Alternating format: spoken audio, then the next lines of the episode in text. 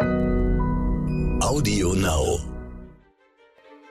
Im Juni 1924 überfallen Killer in Rom einen Parteiführer der italienischen Sozialisten auf offener Straße und erstechen ihn.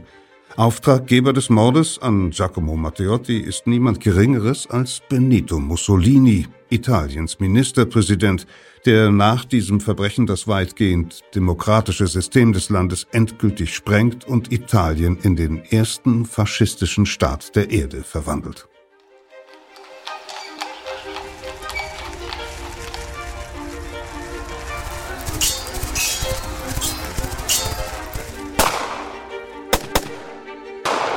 Verbrechende Vergangenheit. Ein Crime-Podcast von Geo Epoche.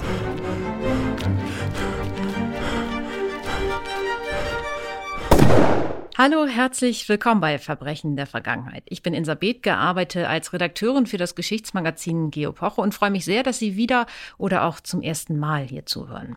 In unserem Podcast erzählen wir nicht nur von dunklen Taten der Vergangenheit, sondern jede Folge ist auch immer eine hoffentlich ebenso spannende wie lehrreiche Reise in vergangene Zeiten.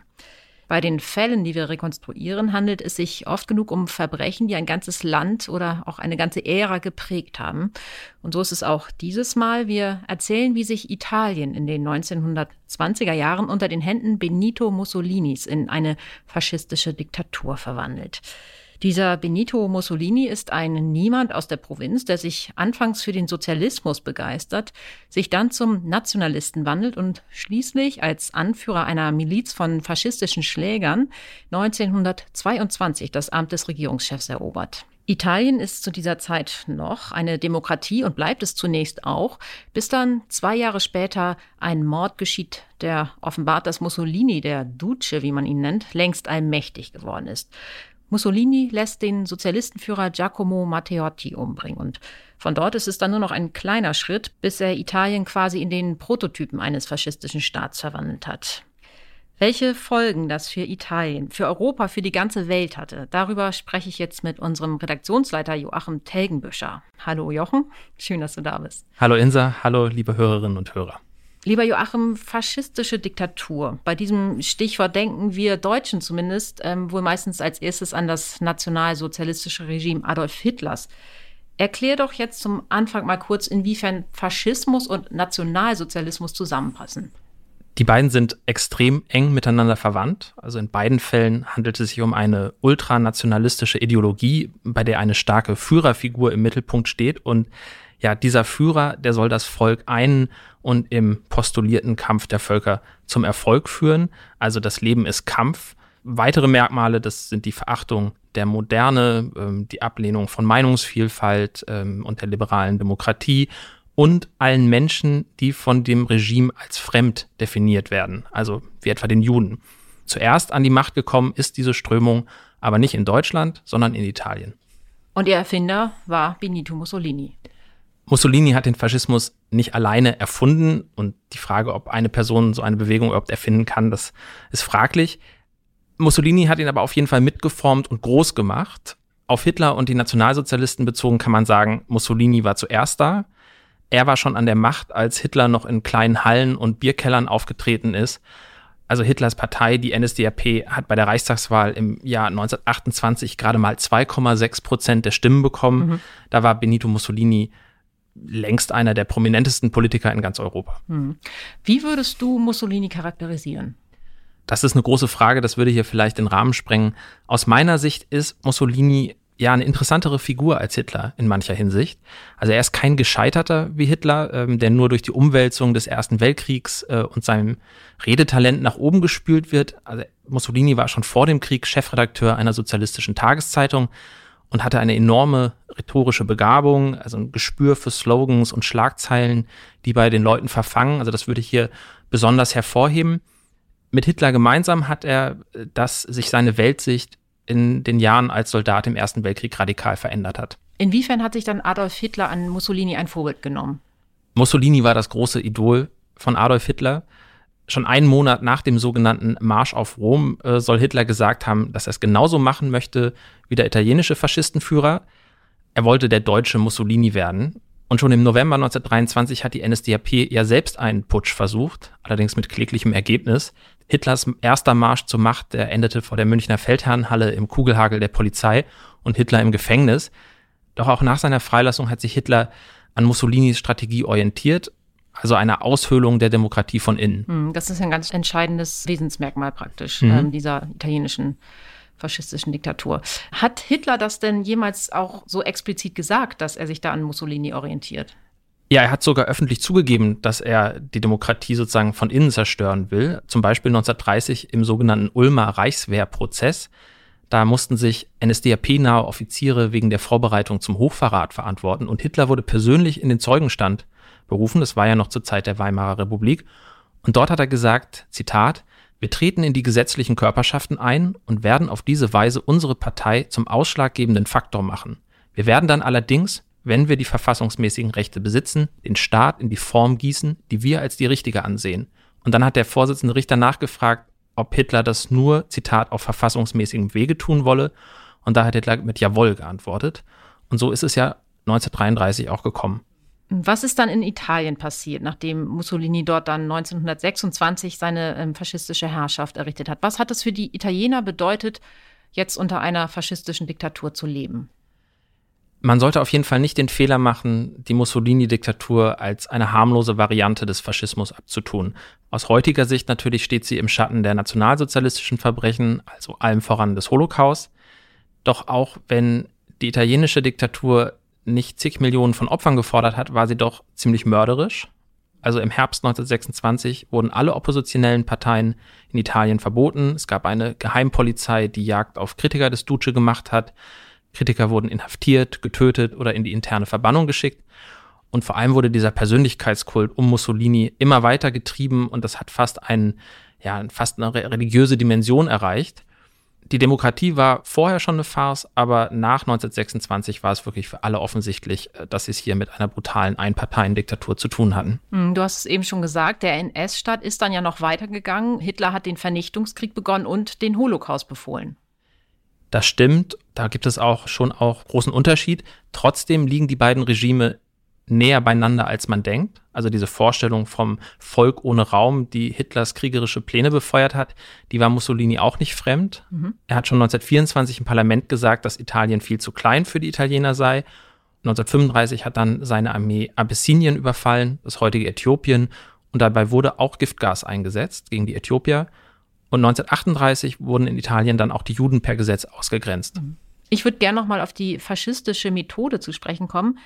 Wie hat Mussolini es angestellt, sich die Macht zu sichern? Es waren ja nicht alle Italiener einverstanden mit dem, was da mit dem Land passierte.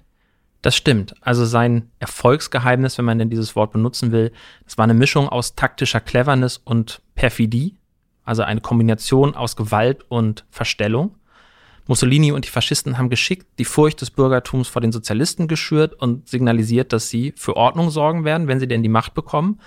Das Absurde daran ist natürlich, dass im gewissen Sinne sie dieses Problem erst geschaffen haben. Sie haben Gewalt auf die Straße gebracht und haben sich dann als Lösung präsentiert. Aber auch die Schwäche ihrer Gegner hat eine Rolle gespielt bei ihrem Aufstieg. Letztlich gab es in der Demokratie zu wenige Menschen, die bereit waren, die Demokratie zu verteidigen, als noch die Zeit dafür war. Und im Zweiten Weltkrieg hat Mussolini dann an der Seite Adolf Hitlers gekämpft. Ja, und in der Stunde der Niederlage hat er dafür den Preis gezahlt. Mussolini ist im April 1945 beim Versuch, in die Schweiz zu fliehen, von Partisanen festgenommen worden und bald darauf standrechtlich erschossen worden, gemeinsam mit seiner geliebten Clara Petacci. Und ihre Leichen hat man am 29. April 1945 an einer Tankstelle in Mailand kopfüber aufgehängt.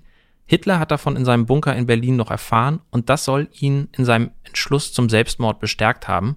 Wenn das stimmt, dann hat er sich zum letzten Mal von Benito Mussolini beeinflussen lassen. Hm. Vielen Dank, Jochen, dass du hier warst. Die ganze Geschichte über Mussolini und seinen entscheidenden Mord auf dem Weg zum ersten faschistischen Staatsführer der Erde hören wir jetzt. Der Zerstörer, eine historische Reportage von Kai Rademacher. Es liest Peter Kämpfe. Benito Mussolini hätte vielleicht nie die italienische Demokratie zertrümmert und den Faschismus erfunden, wenn ihm nicht ein braves römisches Hausmeister-Ehepaar unfreiwillig dabei geholfen hätte. Es ist Montag, der 9. Juni 1924. Über der Tiberstadt liegt Frühsommerhitze wie eine bleierne Decke. Esther und Domenico Villarini sehen gegen 20.30 Uhr zufällig aus dem Fenster ihrer Wohnung in der Via Mancini. Ihnen fällt ein Luxuswagen auf, der langsam die Straße hinuntergleitet. Er parkt an der Ecke zur Via Pisanelli. Zwei Stunden später ist das Auto, ein großer schwarzer Lancia Lambda, immer noch da. Verbrecher, denken die Villarinis, dubiose Kerle, die Wohnungen für einen Einbruch ausspähen. Sicherheitshalber notieren sie das Nummernschild auf einen Zettel, den sie in ihrer Küche an den Wandkalender heften. 55-12169. Tatsächlich parkt die Limousine auch am nächsten Tag wieder in der Nähe. Darin mehrere Gestalten hinter den mit Gardinen verhängten Fenstern, die die Straßen zu beobachten scheinen. Und tatsächlich sind die fünf Männer im Inneren Kriminelle, allerdings keine Einbrecher, sondern Killer. Und sie handeln im Auftrag keines Geringeren als Benito Mussolini, Italiens Ministerpräsident seit knapp zwei Jahren im Amt.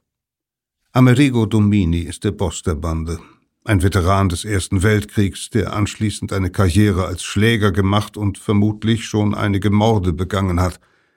Die vier anderen Männer waren ebenfalls Soldaten, zwei sogar in einer Eliteeinheit, die nachts mit Dolchen feindliche Wachtposten erstochen hat. Gegen 16.30 Uhr verlässt ein Mann eine Wohnung in der Via Pisanelli. Ein schlanker Enddreißiger, grauer Anzug, Aktentasche unterm Arm, Giacomo Matteotti, Parlamentsabgeordneter und Vorsitzender einer der beiden sozialistischen Parteien Italiens. Er will in die Bibliothek des Parlaments gehen, um eine wichtige Rede vorzubereiten. Der schwarze Lancia rollt los. Am Tiberufer überholt der Wagen Matteotti und stoppt. Drei von Dominis Männern springen heraus und stürzen sich auf den Abgeordneten. Doch der eher zierliche Mann wehrt sich mit verzweifeltem Mut. Die Schläger sind vom Widerstand überrascht, hauen den Politiker nieder, bekommen ihn aber nicht unter Kontrolle. Zwei spielende Jungen eilen neugierig hinzu, einer fängt sich von den Tätern eine Ohrfeige ein.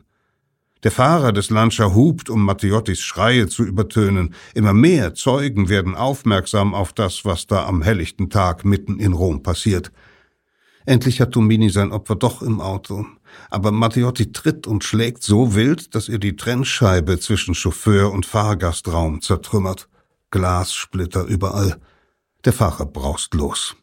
Einer der Entführer schafft es nicht einmal mehr ins Wageninnere, er muss auf dem Trittbrett stehen und sich festklammern. Da nimmt einer der ehemaligen Elitesoldaten seinen Dolch und rammt die Klinge Matteotti in die Brust, zwei Stiche, tödlich. Mit der Leiche rast Dominis Bande Richtung Via Flaminia ins Umland der Stadt. Doch ihr Überfall war so laut, dass der Anwalt Giovanni Cavana, der am Tiberufer seine Kanzlei hat, neugierig ans Fenster getreten ist. Geistesgegenwärtig notiert er gerade noch rechtzeitig das Nummernschild des verschwindenden Lancia 55-12169. Das Verbrechen wird ungeahnte politische Konsequenzen haben. Für Historiker ist die Ermordung des Abgeordneten Matteotti im Jahr 1924 ein finsterer Wendepunkt in der italienischen Geschichte, aber auch in der Geschichte der Demokratie.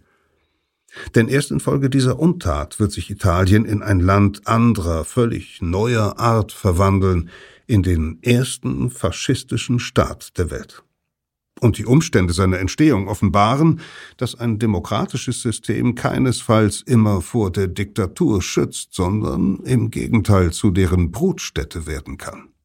Schon zuvor war Italien allerdings eine unvollständige Demokratie. Erst im 19. Jahrhundert sind die Kleinstaaten auf der Apenninenhalbinsel zu einem Land geeint worden. Das neue Parlament dürfen anfangs nur die reichsten etwa zehn Prozent der Männer wählen und Frauen überhaupt nicht. An der Spitze des Staates steht ein König. Damit unterscheidet sich Italien kaum von seinen europäischen Nachbarn. Zwei Eigenheiten aber machen es hier der Demokratie im 19. und frühen 20. Jahrhundert schwerer als anderswo. Zum einen ist Italien ein vergleichsweise rückständiges Land. In manchen Regionen kann die Hälfte der Bevölkerung weder lesen noch schreiben. Landarbeiter leben in Elend und Abhängigkeit von Großgrundbesitzern. Zum anderen haben die Patrioten zwar das Land geeint, sich dabei jedoch den Papst zum Feind gemacht. Das Oberhaupt der katholischen Kirche war ja auch ein Territorialfürst und verlor durch die Einigung Italiens all seine Gebiete, bis auf die kleinen Besitzungen in Rom, die später zur Vatikanstadt erklärt werden. Er verbietet deshalb den Gläubigen, sich in dem neuen Nationalstaat politisch zu engagieren.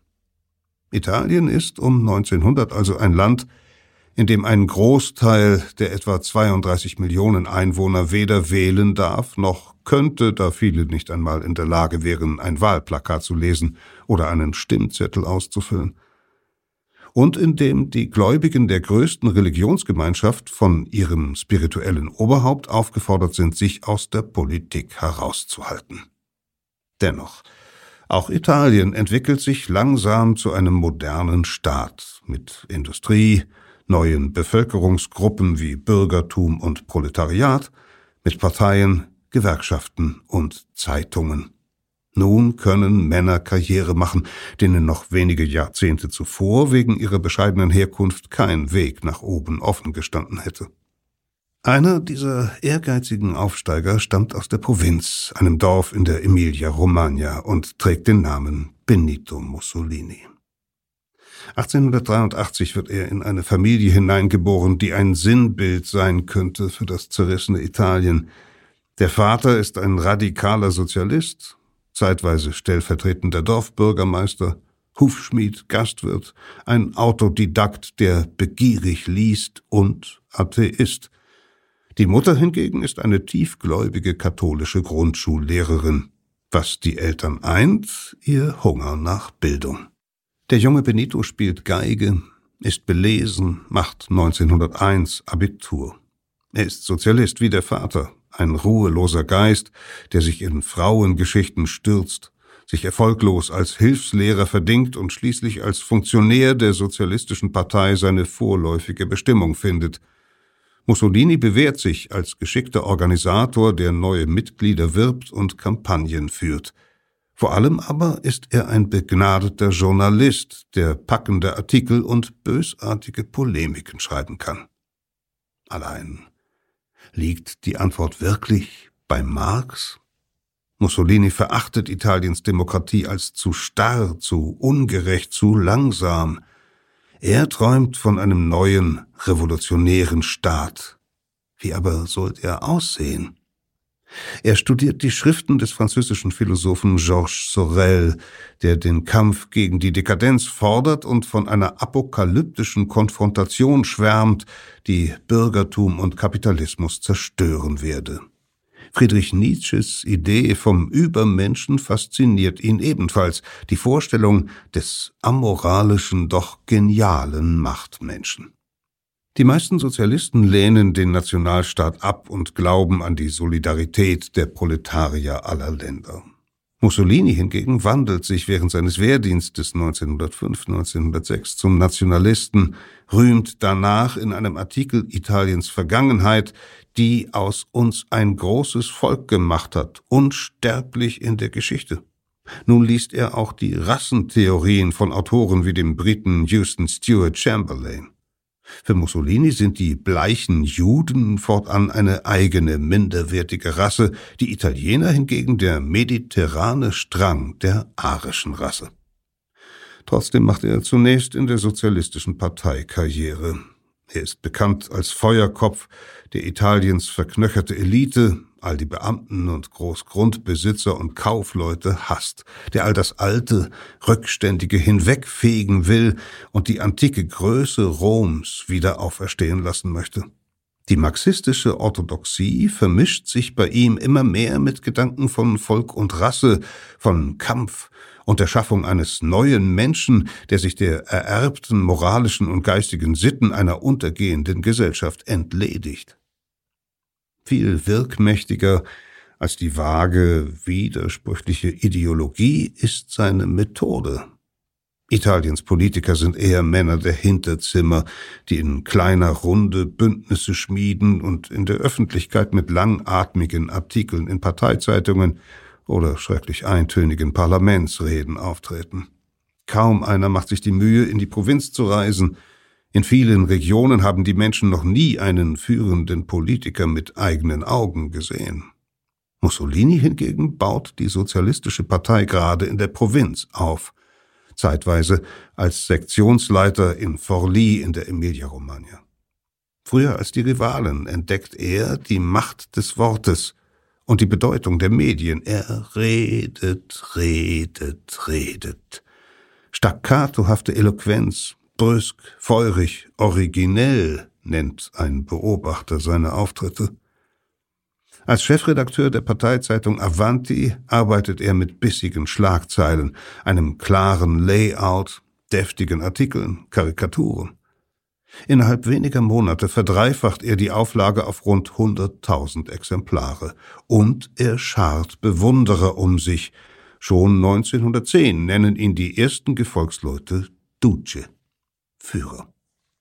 Nach dem Ausbruch des Ersten Weltkrieges hofft Mussolini, dass durch den Waffengang der erträumte Übermensch geschaffen wird, denn Schlachten gewinnt man nicht mit Moral, sondern mit Härte und Macht. Auch viele andere Italiener wünschen sich in diesen patriotisch aufgewallten Zeiten den Kriegseintritt ihres Landes. Die Sozialisten jedoch lehnen ihn, getreu ihrer Ideologie, ab. Mussolini gibt daher seinen Posten bei Avanti auf – und gründet eine eigene, für Nation und Krieg trommelnde Zeitung Il Popolo d'Italia, das Volk von Italien. Das Geld dafür besorgte sich bei einigen der ihm eigentlich verhassten Großindustriellen, die nur zu gern eine patriotische Kriegszeitung finanzieren. Verrat. Die Sozialisten werfen Mussolini aus der Partei. Er ist 31 Jahre alt, politisch heimatlos und sieht sich nach neuen Verbündeten um, er findet sie bei den radikalsten Kriegshetzern der Nation. Im Winter 1914-1915 Europa ist andernorts bereits ein Schlachtfeld, Italien hingegen offiziell noch neutral, gründen sich im Land lokale Kampfgruppen. Es sind kaum organisierte Haufen von Männern, die nur zwei Dinge einen, ein extremer Nationalismus und ein diffuser, antibürgerlicher Hass auf alles Etablierte. Aus Gründen, die heute kaum noch zu rekonstruieren sind, werden diese örtlichen Vereinigungen mit der Zeit Fascidazione Revolutionaria genannt, die Routen und Beile der revolutionären Aktion. Denn Routenbündel, in denen ein Beil steckt, lateinisch fasces, waren Insignien antikrömischer Amtsträger als Symbole ihrer Macht. Diese ersten Faschisten sind zunächst nur Schlägerbanden, die in ihren Dörfern und Kleinstädten Sozialisten ebenso wie Bürgerliche und überhaupt alle terrorisieren, die sie für Kriegsgegner halten. Ihre Aggressivität fasziniert einige von Italiens brillantesten Köpfen, die ebenfalls des alten, zutiefst rückständigen Systems überdrüssig sind, etwa den futuristischen Künstler Filippo Tommaso Marinetti und den Dichter Gabriele D'Annunzio. Niemand jedoch spricht sie so geschickt an, niemand erkennt ihr Potenzial so klar wie Mussolini. Er fordert nun einen Vernichtungskrieg gegen Österreich-Ungarn und das Deutsche Reich und droht gar mit Bürgerkrieg, wenn Italien nicht endlich gegen die Habsburger und Hohenzollern kämpft, zwei der reaktionärsten Herrscherhäuser Europas. 1915 tritt Italien dann tatsächlich an der Seite der Westmächte in das schreckliche Ringen ein. Mussolini wird Soldat an der Front, zum Unteroffizier befördert, schwärmt von der Aristokratie des Schützengrabens, sieht im Krieg den großen Schmelztiegel, welcher alle Italiener vermengt und zusammenschmilzt, will für ein künftiges Großitalien das Land bis zum Brenner, die Adria-Region, den Balkan und Nordafrika erobern. 1918 zählt Italien zwar zu den Siegermächten, aber die Gebietsgewinne fallen viel kleiner aus als erhofft. Zwar hat dank einer Wahlrechtsreform inzwischen jeder erwachsene Mann eine Stimme, aber Millionen entlassene Soldaten, darunter tausende Faschisten, wähnen sich um die Früchte des Sieges betrogen und fragen sich, wie sich nun die Aristokratie des Schützengrabens an die Macht bringen lässt. Doch im Parlament erkennt niemand die Gefahr, denn dort haben nach der Wahl im November 1919 zwei Gruppierungen die Mehrheit, die sich vor allem mit sich selbst beschäftigen. Die Linke verfügt über die meisten Mandate, doch bald entbrennt Streit zwischen Reformern und Befürwortern eines kommunistischen Putsches aller Lenin. Schließlich werden zwei sozialistische Parteien und eine kommunistische im Parlament sitzen in tiefer Feindschaft verbunden. Die neu gegründete katholische Volkspartei ist die zweitgrößte Fraktion. Kurz zuvor hat der Papst das Verbot, an Wahlen teilzunehmen, vollends aufgehoben. Aber die Abgeordneten sind unerfahren und zudem in konservative und eher linksgerichtete Katholiken gespalten. König Viktor Emanuel III., ein misstrauischer, verschlossener, mürrischer Mann, beruft bürgerlich-liberale Politiker auf den Posten des Ministerpräsidenten, nach dem Krieg etwa den Wirtschaftsexperten Francesco Saverio Nitti. Doch die meisten haben keine Mehrheit im Parlament und fast alle scheitern schon nach wenigen Monaten. Das Land ist politisch desorganisiert, gespalten, gelähmt. Es herrscht ein Machtvakuum, das Benito Mussolini sich zunutze macht. Am 23. März 1919 lädt er etwa 100 Sympathisanten zu einem Treffen in Mailand. Enttäuschte Sozialisten, Künstler, vor allem aber Kriegsveteranen und die Anführer der Faschisten von 1914, 1915 eine Meute hungriger Außenseiter, die die bürgerliche Welt ebenso wie den Bolschewismus verabscheuen, Gewalttäter, die sich in der friedlichen Nachkriegsgesellschaft nicht zurechtfinden, Utopisten, die vom neuen Menschen träumen. An diesem Tag wird Mussolini der Duce einer Privatarmee, mit den versammelten Sympathisanten gründet er eine Miliz aus Faschisten, die sich fortan einheitliche schwarze Uniformen anziehen und Terror verbreiten. Sie überfallen linke wie katholische Politiker, schlagen sie zusammen oder füllen sie mit abführendem Rizinusöl ab, um sie lächerlich zu machen. Zunächst bilden sie nur lose organisierte Banden und sind Mussolini keineswegs fanatisch ergeben. Allerdings ist er unter den Faschisten der einzige, der landesweit bekannt ist und zudem als Redner und Schreiber die Massen begeistern kann. Anfangs zählen die Schwarzhänden vielleicht 900 Mann verteilt auf etwa 30 Gemeinden. Und obwohl die Faschisten die Eliten hassen, lassen sie sich von ihnen finanzieren. Industrielle und Großgrundbesitzer bezahlen die Schlägerbanden, damit sie lästige Gewerkschafter und Landarbeiter einschüchtern. Die Polizei brauchen Mussolinis Leute nicht zu fürchten. Als etwa Faschisten 1920 das Rathaus von Bologna stürmen, bei der Amtseinführung eines sozialistischen Bürgermeisters zehn Menschen erschießen, verhaften die Ordnungshüter nicht einen einzigen Täter, wohl aber hunderte Sozialisten als Tatbeteiligte. Terror, so hat es in der Geschichte mitunter den Anschein, macht attraktiv, vor allem wenn er ungestraft bleibt, ja offensichtlich sogar gefördert wird. Bereits bei der Wahl im Mai 1921 werden faschistische Kandidaten in ein bürgerliches Aktionsbündnis aufgenommen und schaffen den Einzug ins Parlament. Als Mussolini und seine Anhänger im November in Rom die Partitio Nazionale Fascista PNF gründen, verfügt die Partei so schon über 35 Abgeordnete und ist salonfähig geworden. Im Jahr darauf hat sie bereits 200.000 Mitglieder und die meisten davon sind auch in der Miliz, die inzwischen landesweit aktiv ist. Keine andere politische Gruppierung, keine Gewerkschaft könnte es noch mit diesen Gewalttätern aufnehmen, die mit Waffen und Fahrzeugen ausgerüstet sind. Die ständigen Übergriffe grenzen an einen Bürgerkrieg, dem in den frühen 20er Jahren zwischen 3000 und 4000 Italiener zum Opfer fallen. Das faschistische Programm ist noch immer vage, das Ziel hingegen klar, die ganze Macht. Auch 1922 ist Mussolini noch kein Faschist in dem Sinne, wie man den Begriff heute versteht. Weder er selbst noch seine Gefolgsleute wissen, was sie aufbauen wollen, wie der Staat des Uomo Nuovo, des neuen Menschen, konkret aussehen soll. Und der Duce tut nicht einmal so, als ob er es wüsste. Öffentlich verkündet er, unser Programm ist einfach. Wir wollen Italien regieren. Im Sommer 1922 hält Mussolini das Land reif für einen Putsch. Tausende Milizionäre sollen bald in den Provinzen Verkehrsknotenpunkte, Präfekturen und andere staatliche Einrichtungen besetzen und anschließend auf Rom marschieren. Mussolini sucht dabei heimlich das Bündnis mit den verachteten Eliten. Industriellen stellt er in vertraulichen Gesprächen wirtschaftliche Vorteile in Aussicht. Dem König versichert der Faschistenführer, dass er loyal und überhaupt der einzige Mann sei, der den drohenden Bürgerkrieg, den er doch selbst angezettelt hat, noch verhindern könne. Auf dem Parteitag der PNF am 24. Oktober 1922 verkündet Mussolini, entweder Sie geben uns die Macht oder wir ziehen nach Rom. Sein Putschplan ist damit quasi offiziell. Was tun die Linken, die Katholiken, die wenigen Liberalen? Nichts.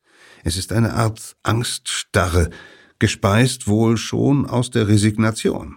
Am 28. Oktober 1922 marschieren von drei Treffpunkten rund um Rom etwa 15.000 Schwarzhemden los.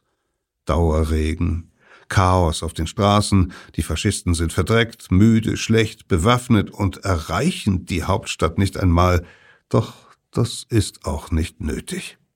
Tatsächlich gibt die demokratische Regierung kampflos auf. Ministerpräsident Luigi Facta und seine Minister treten aus Angst zurück. König Viktor Emanuel III. fürchtet den Bürgerkrieg oder glaubt, dass ihm die Armee nicht folgt, wenn er sich gegen die Faschisten stellt. Jedenfalls überträgt er Mussolini am 29. Oktober 1922 formal verfassungskonform das Amt des Regierungschefs. Der von den Faschisten später propagandistisch aufgeblähte Marsch auf Rom hat also in Wirklichkeit nie stattgefunden. Mussolini reist mit dem Nachtzug von Mailand in die Hauptstadt, wird vom König empfangen und regiert fortan Italien. Aber was bedeutet regieren nun? Offiziell ändert sich nichts. Italien bleibt eine konstitutionelle Monarchie. Um König und Klerus zu beruhigen, nimmt Mussolini denn auch sofort zwei ehemalige Weltkriegsgeneräle sowie Politiker der katholischen Volkspartei in sein Kabinett auf. Doch in Wahrheit höhlt Mussolini die Demokratie aus. So stimmen schon wenige Tage nach seinem Machtantritt katholische und liberale Abgeordnete zusammen mit den Faschisten für ein Ermächtigungsgesetz – Sie betrachten den Duce nun als nützlichen Verbündeten gegen die in ihren Augen weitaus gefährlicheren Sozialisten. Das Parlament macht sich selbst damit nahezu bedeutungslos, denn die Regierung kann jetzt eigenmächtig Verordnungen erlassen, die faktisch Gesetzeskraft haben. Hunderttausend der Schwarzhemden werden nun mit öffentlichen Geldern bezahlt und bewaffnet. Sie verwandeln sich in eine Art staatliche Terrororganisation, die allein im ersten Regierungsjahr mindestens 100 politische Morde begeht. Im April 1924 veranstaltet Mussolini eine Neuwahl, die nach einer perfiden Vorschrift funktioniert. Erreicht die stärkste Partei mehr als ein Viertel der Stimmen, bekommt sie zwei Drittel der Sitze. Selbstverständlich sorgen die Faschisten unter anderem durch Terror dafür, dass sie die Wahl gewinnen und dabei die 25-Prozent-Marke übertreffen.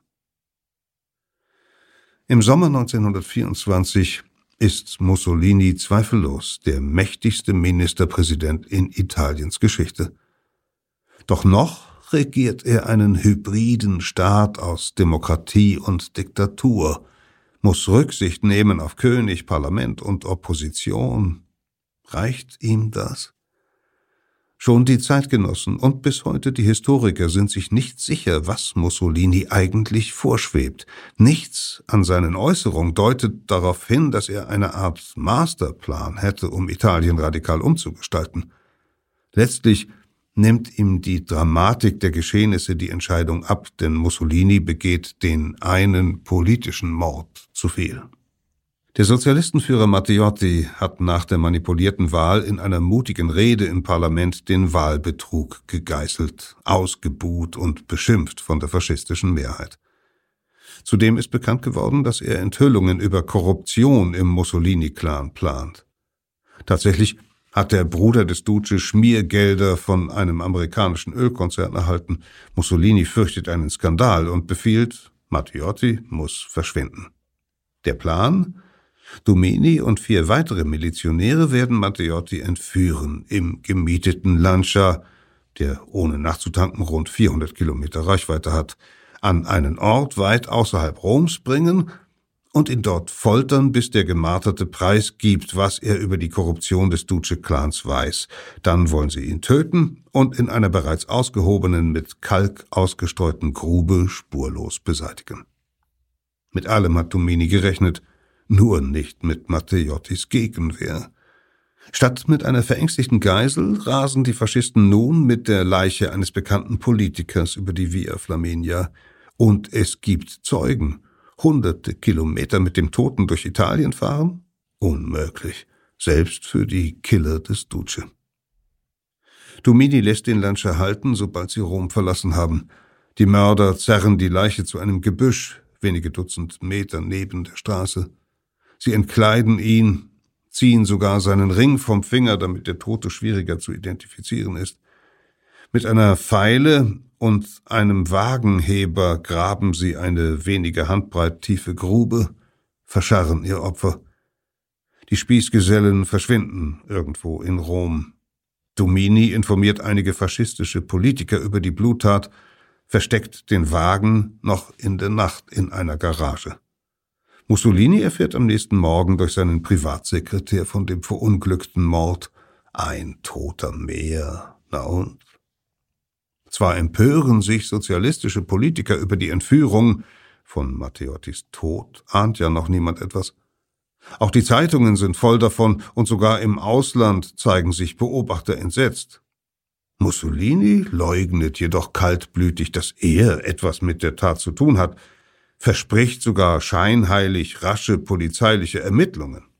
Tatsächlich meldet sich nun das Hausmeister-Ehepaar Villarini bei der Polizei, dem das Auto der Mörder zuerst aufgefallen war. Dann kommt auch der Anwalt Cavana. Mit solchen Zeugen haben Dumini und Mussolini nicht gerechnet, denn nun kennt die Polizei das Nummernschild 55-12169. Am 12. Juni gegen 22 Uhr stellen Beamte den Wagen sicher, und über den Fahrzeugverleiher finden sie den Namen des Mieters heraus. Um kurz vor Mitternacht wird Domini am Bahnhof Termini verhaftet. Sie hätten auf das Nummernschild pissen sollen, flucht Mussolini vor Vertrauten. Der Straßenstaub hätte daran geklebt und die Nummer verdeckt. Panik. Der Duce kann die polizeiliche Untersuchung, die er ja selbst angekündigt hat, nun nicht mehr stoppen. Die Beamten haben die Spur bis zu Domini zurückverfolgt. Und dann von Domini zu ihm? Werden die Linken zum Aufstand rufen? Werden sich König, Kirche und Armee gegen einen Mörder im Ministerpräsidentenamt stellen? Mussolini erkennt wohl, dass dieser Mord mitten in Rom und an einem der prominentesten Politiker des Landes eine Art Test ist, wie weit er gehen kann. Der Duce beschließt zunächst, seine Handlanger zu opfern. Domini und die Mittäter müssen als alleinige Schuldige präsentiert werden, als übereifrige Milizionäre, die aus eigener Initiative gehandelt haben. Mussolini schickt Abgesandte zu Domini ins Gefängnis, die dem Killer versprechen, er werde eine milde Strafe und viel Geld erhalten, wenn er die Schuld auf sich nimmt. Zwei Verdächtige fliehen zunächst ins Ausland. Domini und auch die übrigen Mittäter aber lassen sich auf den Deal ein. Tatsächlich wird er als Haupttäter nur wegen Totschlags verurteilt und muss letztlich bloß ein paar Monate im Gefängnis absitzen. Anschließend erhalten er und seine Familie viel Geld von der Regierung. Angeblich durch Zufall hat inzwischen ein Carabiniere Matteottis Leiche entdeckt, ausgerechnet mitten in der Sommerpause, während der kaum ein Politiker in Rom ist. Der Ermordete wird rasch in seinem Heimatort beerdigt, weit weg von der Hauptstadt. Eine tragische, elende Farce. Doch für Mussolini beweist der Mord, wie unglaublich schwach seine Gegner sind. Sozialisten und Kommunisten, die Abgeordneten haben am Tag nach der Entführung aus Protest das Parlament verlassen und bringen ansonsten so gut wie nichts zustande. Keinen Generalstreik, keine Demonstrationen, schon gar keinen Kampf gegen die Miliz. Die alten Eliten? Der König weist Forderungen nach Mussolinis Entlassung zurück. Und es ist eine von ihm verkündete Amnestie, die Dominis Haftstrafe aufs lächerlichste verkürzt. Die Armee liefert der Miliz 100.000 Gewehre. Die Industriellen sehen, dass sich der Aktienmarkt nur kurz schüttelt und konzentrieren sich auf ihre Geschäfte. Die Zeitung Osservatore Romano, Sprachrohr des Papstes, kommentiert den Mord so, wer ohne Sünde ist, der werfe den ersten Stein. Mussolini kann mitten in der Hauptstadt einen Gegner beseitigen lassen, und niemand wehrt sich. Nur eine Gruppe macht ihm nach dem Mord Schwierigkeiten, die Faschisten. Die radikalsten Milizenführer merken, genau wie der Duce, wie schwach ihre Kontrahenten sind. Sie fordern nun die ganze Macht, die vollen Rechte des Siegers über die Besiegten, wie einer von ihnen meint. Der faschistische Publizist Curzio Malaparte droht gar offen mit der Rebellion der Partei. Es war nicht Mussolini, der die Faschisten zum Premierminister gemacht hat, sondern die Faschisten haben Mussolini zur Macht getragen. Das ist die eigentliche Geburtsstunde des Faschismus. Mussolini erkennt nach dem Matteotti-Mord, dass seine Bewegung gefährlich unkontrollierbar wird. Will er die Macht über die Radikalen nicht verlieren, muss er selbst radikal werden. Am 3. Januar 1925 erklärt er ausgerechnet in einer Rede vor dem Parlament der Demokratie den Krieg. Wenn zwei unvereinbare Kräfte aufeinandertreffen, ist Gewalt die einzige Lösung. Danach baut Mussolini radikal um. Er stellt ein neues Kabinett auf, ohne auf den König oder auf die alten Eliten Rücksicht zu nehmen. Er selbst bleibt Ministerpräsident, wird zudem Außen-, Verteidigungs- und später auch Innenminister. Mussolini bringt die PNF unter Kontrolle, indem er einen Rivalen zum Generalsekretär ernennt, über den er kompromittierende Informationen besitzt. So hat er den Konkurrenten in der Hand und lässt ihn die Partei von Gegnern säubern. Außerdem setzt er Getreue als Befehlshaber der Armee ein, entlässt kritische Beamte, zensiert die Presse. Ein beispielloser Personenkult um den Duce beginnt unter dem Leitspruch Mussolini ha sempre ragione, Mussolini hat immer Recht. Ein Beobachter hält ihn für den am häufigsten fotografierten Mann der Geschichte. Vor allem zelebriert er ein groteskes Ideal männlicher Körperlichkeit. Mussolini lässt sich im Meer wie in den Bergen mit nacktem Oberkörper ablichten. Die Erstausgabe der Zeitschrift Der faschistische Sport rühmt ihn als Pilot, Fechter, Reiter, ersten Sportler Italiens. Giovanni Gentile, der als Philosoph des Faschismus gelten wird, schreibt 1925 in einem Manifest, der Staat müsse total sein. Auch Mussolini spricht bald von seinem totalitären Willen. Alles für den Staat, nichts außerhalb des Staates und niemand gegen den Staat, sagt er in einer Rede. Historiker und Politologen werden den Begriff später aufgreifen und präziser definieren. In einem totalitären Staat ist nur eine einzige politische Organisation erlaubt, die den Anspruch erhebt, das Leben aller Bürger von der Geburt bis zur Bahre zu bestimmen. Im November 1926 verbietet Mussolini alle nicht faschistischen Parteien, Gewerkschaften und Organisationen. Nur über örtliche Faschistenfunktionäre können die Italiener noch an bestimmte Arbeitsstellen, Lizenzen oder andere Vorteile kommen. Allein PNF-Mitglieder dürfen Beamte werden. Die Jugend-, Wohlfahrts- und Freizeitorganisationen der Partei dominieren das Leben der Menschen. Ständig gibt es Paraden, Aufmärsche, grandiose Inszenierungen, die stolz und fanatisch machen sollen.